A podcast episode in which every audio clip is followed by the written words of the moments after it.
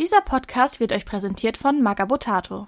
Der Exploding Six Podcast wird unterstützt von tabletop-ankauf.de.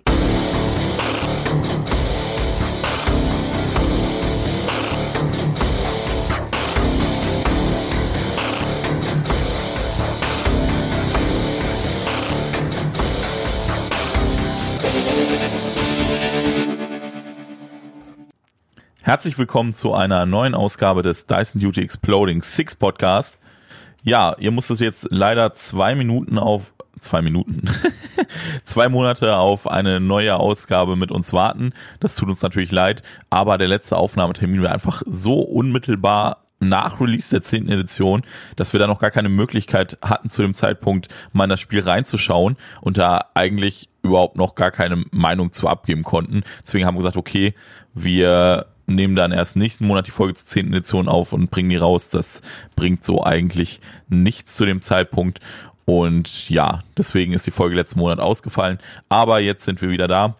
Und natürlich bin ich wie immer euer Host Candy Trash und habe auch wie immer zwei Co-Hosts dabei. Das sind heute der Money. Hallo zusammen, schön, dass ihr wieder dabei seid. Und der Timo.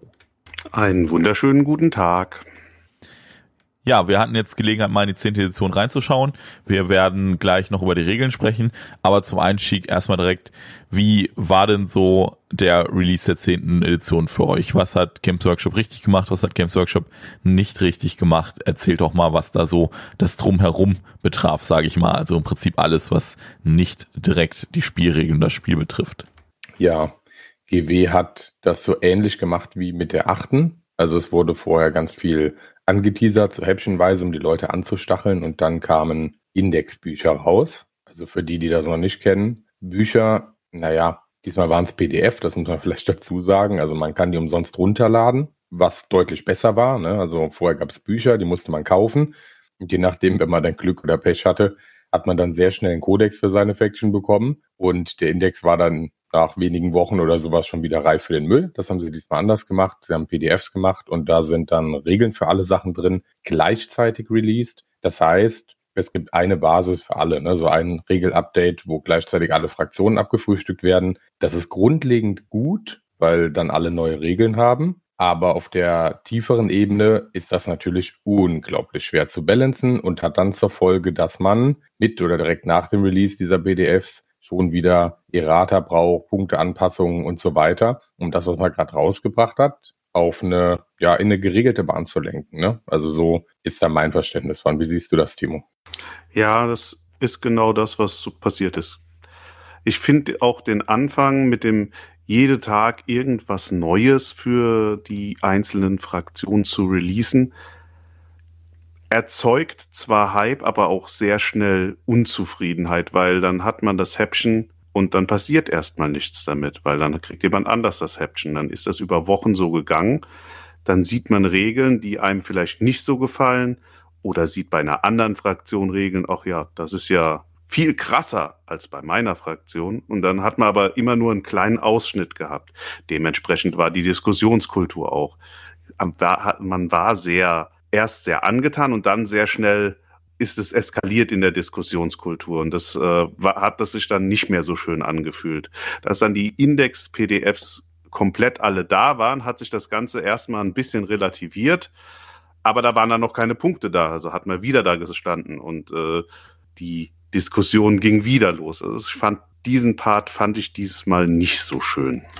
Ja, ich verstehe, was du meinst. Ja, weil du hast eine einzelne Regel und die klingt dann krass oder halt weniger krass, aber ohne Regeln beziehungsweise Punkte für die, ja, für die komplette Fraktion ist es im Kontext nicht zu betrachten. Und ja, ich glaube, sie werden es trotzdem weiter so machen, weil halt dieser Hype gewünscht ist, ne? Aber ja, vielleicht stören sie ein bisschen auf Kritik aus der Community. Im Allgemeinen klappt das ja langsam besser. Also ich habe das sehr ähnlich wahrgenommen.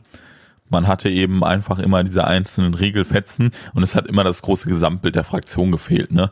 Also eine Regel alleinstehende Regel ohne Kontext der Gesamtfraktionsregeln sagt eigentlich überhaupt nichts aus. Also da kann man normalerweise noch überhaupt nicht einschätzen, wie, wie sich das irgendwie auf die Fraktion, auf Einzeleinheit, wie auch immer auswirkt, wenn eben das große Ganze fehlt. Natürlich verführt es aber dennoch dazu, da zu spekulieren und so weiter oder eben Emotionen aufzubauen, wenn man eben dann für seine Fraktion, ich sag mal, seine Spoiler bekommt. Und das sind so drei Regeln und die sind jetzt nicht unbedingt Premium oder so. Oder da werden Daten, Dataslates gespoilert von einer Einheit, die man besonders mag und das sieht jetzt auf den ersten Blick nicht so super geil aus. Dann schürt das natürlich Emotionen, schürt natürlich auch den Hype, was gewollt ist, wie gerade schon angesprochen. Aber das kann eben auch ziemlich nach hinten losgehen, ne? Und was ich dabei auch interessant finde, ihr habt es vorhin schon angesprochen, auch mit den Indexes. Sie haben ja dann auch zum Launch mit der Leviathan-Box, ich glaube direkt oder eine Woche danach, ich bin mir gerade nicht sicher, korrigiert mich bitte, ich glaube direkt auch Datakarten und so mit rausgebracht, auch für die ganzen Völker. Und dann hat sich ja ziemlich schnell herausgestellt, dass, ähm, ich sag mal, immediately Nerves erforderlich waren, besonders unter anderem an den Elder, was mich natürlich traurig macht.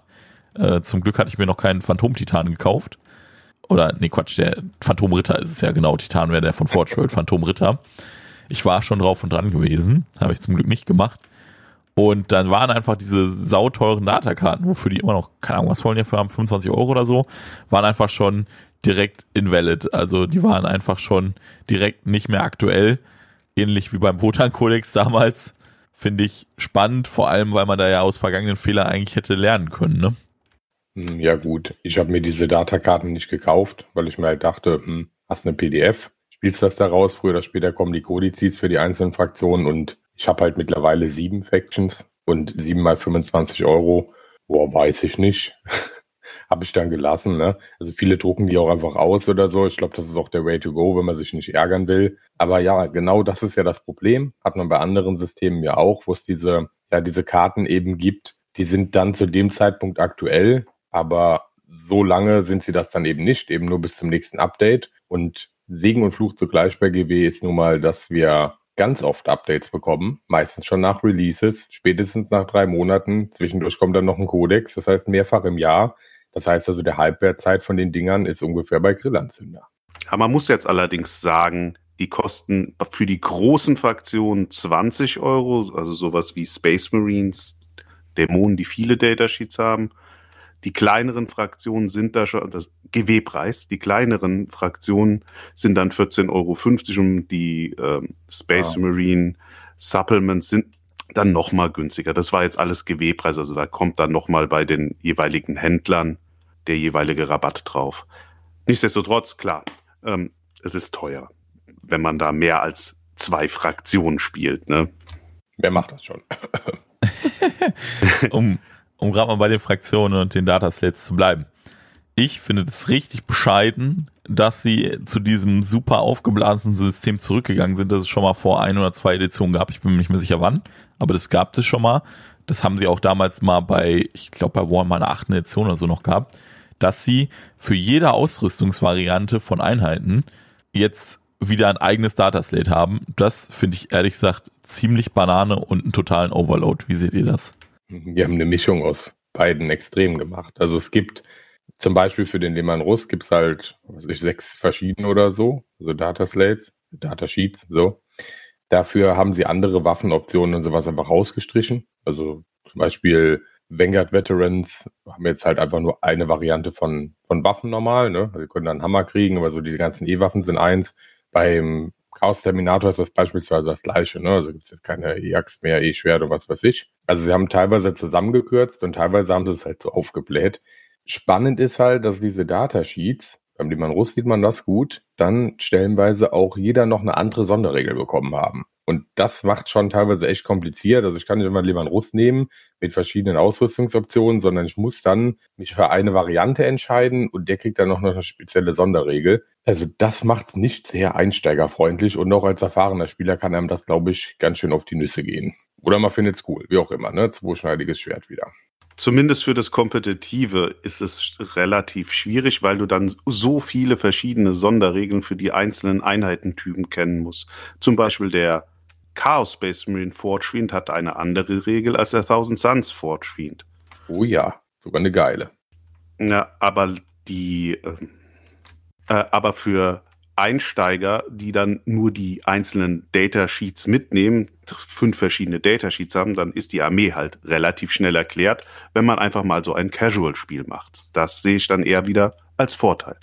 Mhm. Allgemein ist das mit den Sonderregeln auch so ein wildes Thema. Also der Plan war ja, wir machen Universal Special Rules und haben dann ja einheitliche Regeln, die auf ganz viele Einheiten angewendet werden. Das ist auch so der Fall. Aber in der Regel hat jede einzelne Einheit irgendeine Sonderregel, meistens einzigartig oder zumindest nicht oft vertreten, die dann wieder aufs Datasheet gedruckt ist. Also wir haben gefühlt jetzt nicht weniger Regeln wie vorher, sondern wir haben eine ähnliche Menge an Regeln. Manches wurde vereinfacht und zusätzlich haben Einheiten dann noch Universal Special Rules und verschiedene Sorten von Keywords. Das ist so der aktuelle, ähm, der aktuelle Stand. Ich persönlich habe da gar keinen Schmerz mit. Ne? Also ich habe auch, mich stört das normal nicht, wenn Modelle viele Sonderregeln haben. Aber naja, die Einsteigerfreundlichkeit und dieses Streamline, das haben sie, glaube ich, nicht ganz auf den Punkt gebracht damit, ne? Weil sogar jede Battleline-Infanterie, also irgendwelche Standardtruppen, haben jetzt irgend, irgendeine Special-Sonderregel immer, die sie irgendwie einzigartig macht. Das ist cool, weil dadurch werden die, die Einheiten nutzbarer. Ne? Also gutes Beispiel sind hier so, so Elder-Gardisten, da kämen ist früher niemand auf die Idee gekommen, das zu spielen. Oder hier Chaos-Kultisten zum Beispiel, ne, mit Sticky Objectives, super cool. Aber ich muss das immer alles auf dem Schirm haben. Ansonsten sind die Einheiten halt nur halb so gut.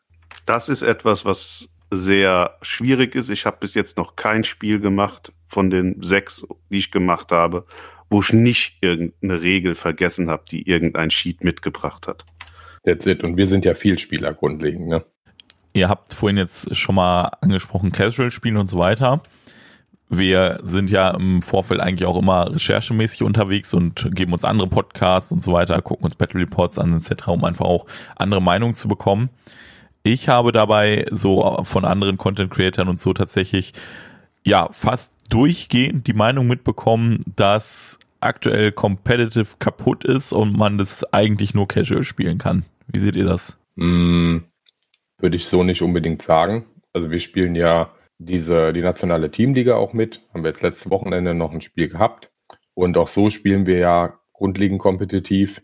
Man muss sich davon verabschieden, dass die Dinge noch so laufen, wie sie vorher gelaufen sind. Ne? Also die Fraktionen sind so wild geändert und die Regeln sind so wild geändert, dass nicht mehr das gut ist, was vorher gut war, in keiner Weise. Und ein paar Sachen funktionieren völlig anders. Dazu kommt, dass die Tödlichkeit des Spiels nicht so wirklich nach unten korrigiert ist. Das ist ja auf den ersten Blick, weil wir haben weniger AP, wir haben höhere Widerstandswerte und solche Dinge eben. Dafür haben wir aber jetzt Crit-Effekte, die ganz oft dafür sorgen, dass wir automatisch auf eine 6 beim Trefferwurf verbunden oder schon auf eine 5. Wir haben Devastating Wounds, was eine sehr schwierige Regel ist, um es jetzt noch neutral auszudrücken. Das heißt, auf der 6 beim Verwundungswurf mache ich so viele Mortal Wounds, wie die Waffe Damage-Charakteristik hat. Das sind dann oft bei Waffen, die so zwei, drei oder mehr Damage hat, richtig viele Mortal Wounds. Und ich habe noch die Möglichkeit mit so Effekten wie Anti-Infanterie, Anti-Vehikel und so, das schon auf die 4 plus oder auf die 2 plus zu triggern, weil sie gesagt haben, wenn man den Verwundungswurf dann schafft, also sagen wir bei Anti-Infanterie die 2 plus schafft, dann zählt das wie eine 6 beim Verwundungswurf und da gibt's direkt die Mortals bei Devastating Wounds. Ganz schwierige Kombination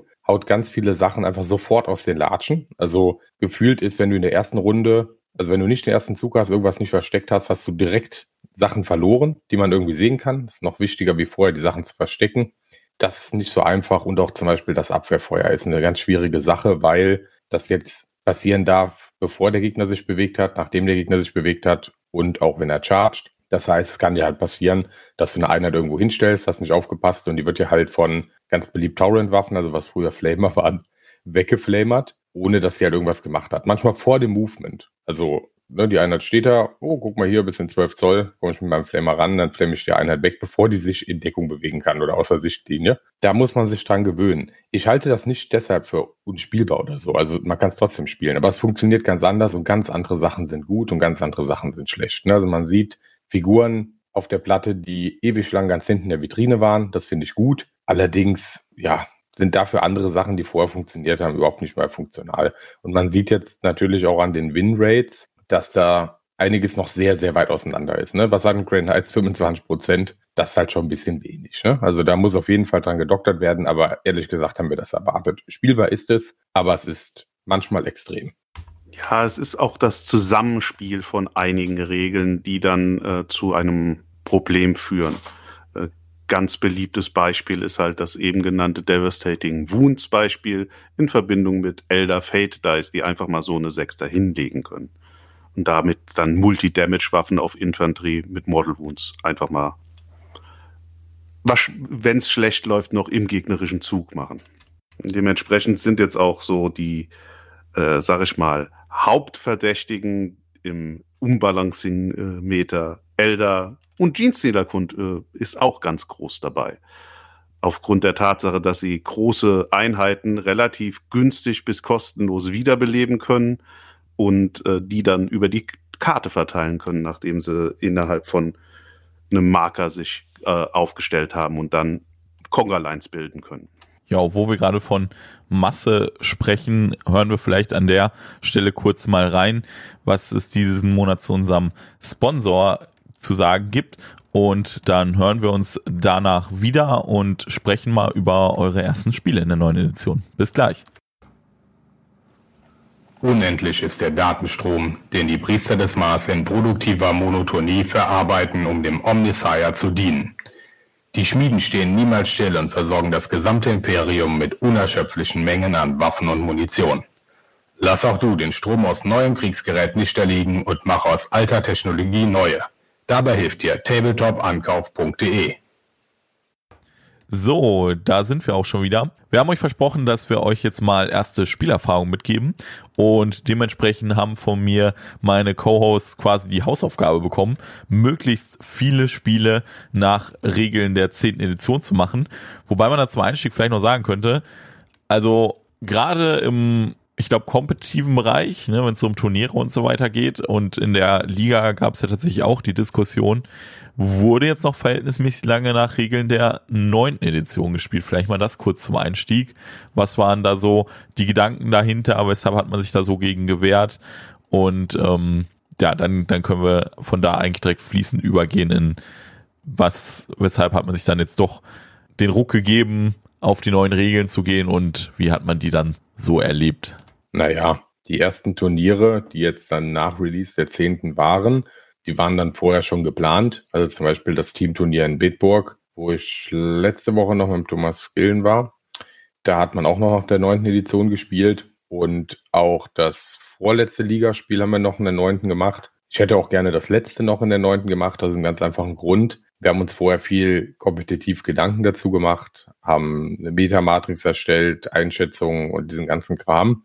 Und jetzt mit dem Switch auf die zehnte konnte man das einfach komplett lassen. Also das kann keiner einschätzen, wenn man nicht gegen alle möglichen Factions mal gespielt hat, verschiedene Matches gesehen hat. Und dann ist das ganz schwierig mit dem kompetitiven Anspruch, so ein Teamturnier oder so zu spielen oder auch eine Teamliga. Das ist für mich so der Grund. Und deswegen hätte ich diese Liga auch in der neunten fertig gespielt, das letzte Spiel, weil dann einfach die Vergleichbarkeit gegeben ist. Ne? Jetzt in der zehnten würfeln wir alle alles neu aus. Das heißt, jeder hat wieder neue Chancen, sich in die Fraktion reinzuarbeiten und zu glänzen. Das macht auch irgendwo Spaß, aber es ist halt schwierig in einem bestehenden System. Ja, ich glaube, das sind so die Gründe, die ich da sehe. Das sehe ich ähnlich. Es gab dann noch ein GT, was äh, selber Hausregeln eingeführt hat. Das ist bei manchen sehr gut angekommen, bei anderen wieder weniger gut. Am Ende hat haben die Zahlen dem Turnier recht gegeben. Sie hatten dadurch am Ende nochmal einen Anmeldungsschub gehabt.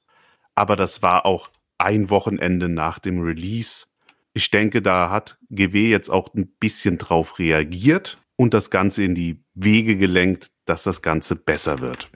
Ja, so direkt nach dem Release war es halt, ich will jetzt nicht sagen unspielbar, aber es waren halt so ein paar große Fragen im Raum, wie man mit manchen Regeln umgehen soll, weil die eben nicht so klar definiert waren das jetzt quasi mit dem FAQ erst, ja, ich sag mal, glatt gezogen wurde und so ein paar Dinge eben nicht mehr ganz so äh, bescheuert sind wie am Anfang. Ne? Also wir hatten eben kurz schon die Elder angesprochen. Das war am Anfang ein bisschen übertrieben. Und diesen Ref Knight, den würde ich sogar heute noch kaufen. Also auch nach der Regelanpassung. Das ist nicht das Problem.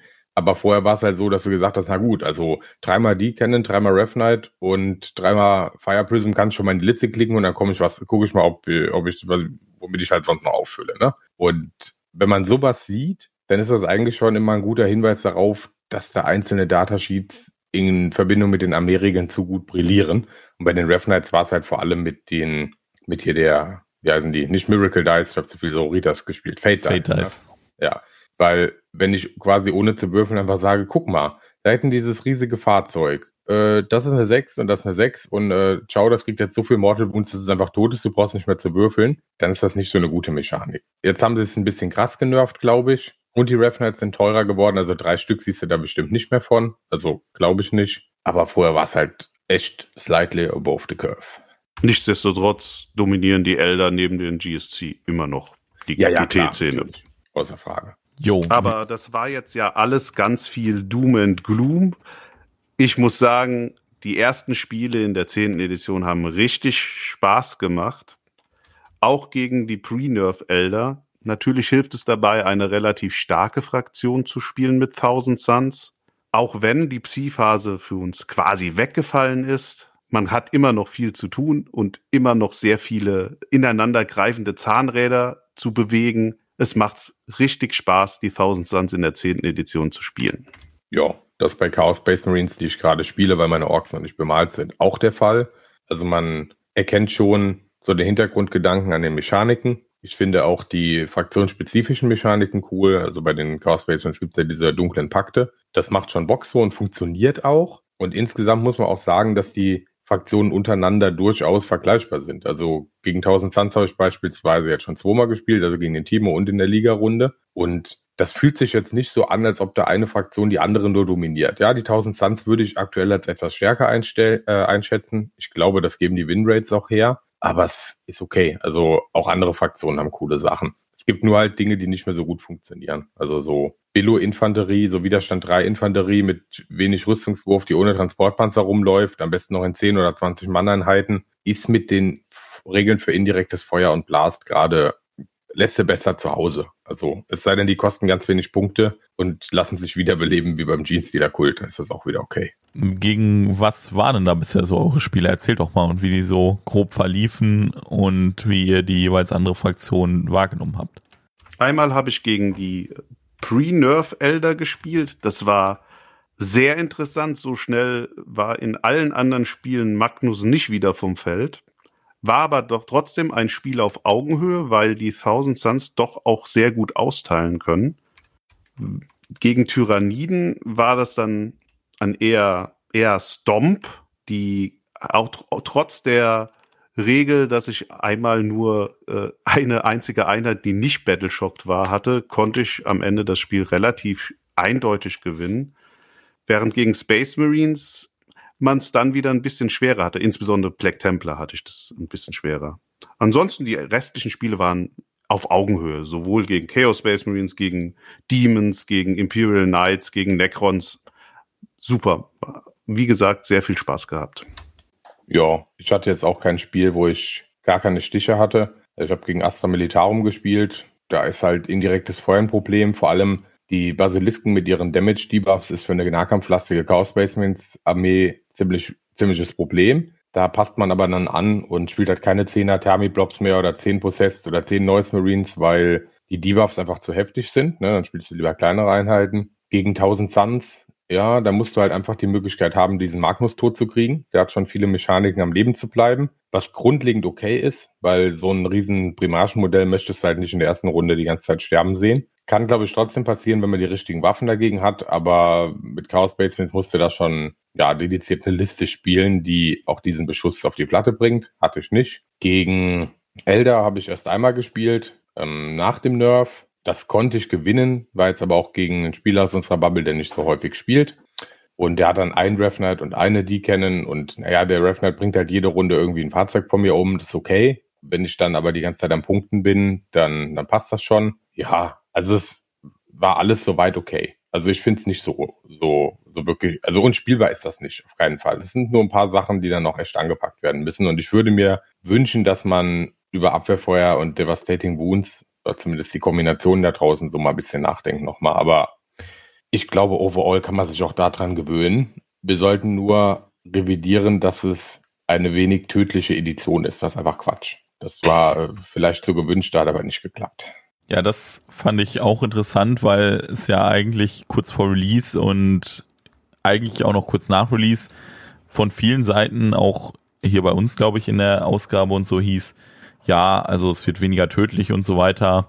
Man kann wieder davon ausgehen, dass Modelle auch mal länger auf Feld sind und so. Und ich hatte mich schon megamäßig gefreut und hatte mir schon Listen mit 60 Elder Korsaren und so geschrieben und dachte, geil, jetzt kann ich endlich sinnvoll Elder Korsaren spielen, weil man die jetzt endlich fraktionsintern buffen kann und so weiter. Und dann kam nach den ersten Spielen von euch so die Rückmeldung so, nee, also so Zehner Infanterietrupps und so, die werden einfach gelöscht. Und ja, manche andere Dinge, je nachdem, was der Gegner spielt, halt auch.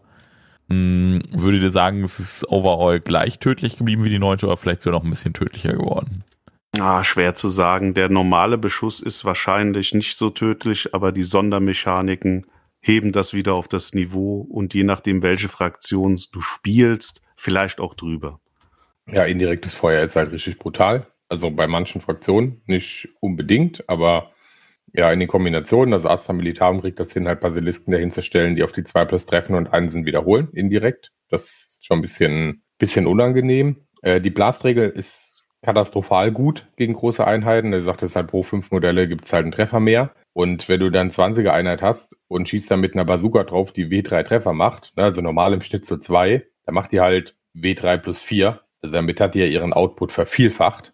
Und das muss man sich ein bisschen auf der Zunge zergehen lassen. Das ist halt dann ein Problem. Ne? Also wenn ich da eine große Einheit hinstelle, und das muss ich teilweise, um Charaktermodelle zu schützen. Ne? Also Astra selber ist ein gutes Beispiel. Die wollen ihren Leontus spielen. Und dann stecke ich den in so einen 20er Infanteriesquad rein, weil der braucht ja ein paar Ablativlebenspunkte. Aber die, die Einheit hat halt wirklich keine, keine große Halbwertzeit.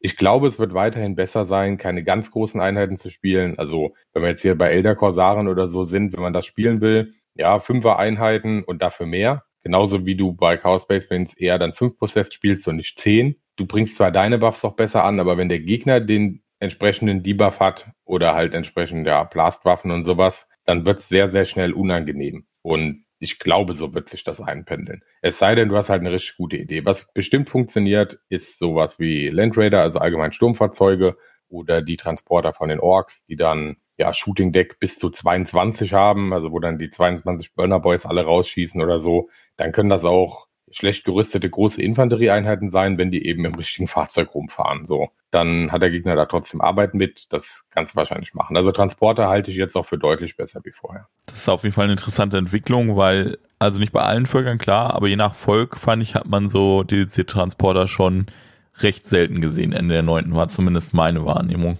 einfach zu teuer für das, was die gemacht haben vorher. Also so ein Rhino für 85 Punkte, keine Ahnung. Also es hat selten interessiert. Ich habe das zwar auch mal gespielt, hier bei den Soros beispielsweise, Dominions rein, dann kriegt das einen Scout-Move und so, dann kann man das mal machen. Aber war relativ unsinnig. Und jetzt kommt es halt drauf an, was du machen willst. Also um Einheiten zu schützen, kann das sinnvoll sein. Vor allem die Sturmfahrzeuge sind halt einfach mächtig, ne? Da kannst du halt nach dem, nach dem Fahren aussteigen und chargen. Nach dem Fahren aussteigen kannst du jetzt im Allgemeinen. Das macht Transporter grundlegend besser. Das heißt, um Einheiten einfach so für, für Beschuss näher ranzubringen, sind die jetzt halt sinnvoll. Vorher war das halt eher so, ja, keine Ahnung. Bist halt irgendwo hingefahren und hast darauf gehofft, dass der Gegner deinen Transporter kaputt schießt, du nächste Runde halt quasi schon da stehst, so, ne? Ja, und halt diese Shooting-Deck-Regeln, die sagen jetzt ja quasi, dass die Waffen der Insassen ans Fahrzeug dran getackert werden am Beispiel der Orks stellst halt einen Mech dahinter, der bufft dem Fahrzeug plus eins to hit und dann schießen die ganzen Insassenwaffen auch mit plus eins to hit. Ob man das gut findet, keine Ahnung. Ist auf jeden Fall stark.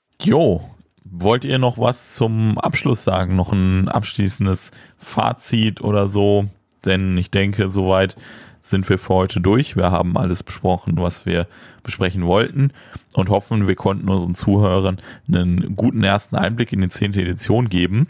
Vielleicht möchtet ihr unseren Hörern da ja noch was mitgeben und dann hören wir uns beim nächsten Mal wieder. Ja, ich kann abschließend sagen, gibt der Zehnten eine Chance. Grundlegend ist sie spielenswert. Gibt GW vor allem ein bisschen Zeit habt ein bisschen Geduld, das Ganze wieder in Balance zu bringen. Sie haben in der neunten gezeigt, dass sie das grundlegend können. Erfahrungsgemäß dauert das ein bisschen. Dafür müsst ihr alle fleißig Turnierchen spielen, damit wir auch immer ja, aussagekräftige Winrates haben und dann kann man daran schrauben und die sind auch gewillt, das zu machen. Ne? Also man hat jetzt gesehen, auch bei den Elder wurde ein bisschen angepackt und manche Sachen halt, gerade die Towering-Einheiten teurer gemacht. Ja, habt da ein bisschen Vertrauen und vor allem Geduld, die müssen wir alle haben, dann wird das schon gut. Es ist ja jetzt auch noch was angekündigt, was Ende des Monats kommen soll. Da bin ich auch mal gespannt. Ich habe jetzt nicht so große Hoffnung, dass das die Winrates per se groß beeinflusst, aber vielleicht gibt es ein bisschen Klarstellung noch zu fragwürdigen Regeln. Und dann haben sie ja auch angekündigt, regelmäßig weiterhin Balance-Updates zu führen. Das yes. hat ja in der neunten Edition ganz gut geklappt. Gut, alles klar.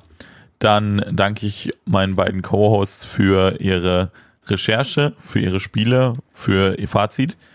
Und dann bleibt mir nur noch zu sagen, schaltet auch beim nächsten Mal ein, wenn es wieder heißt Exploding Six.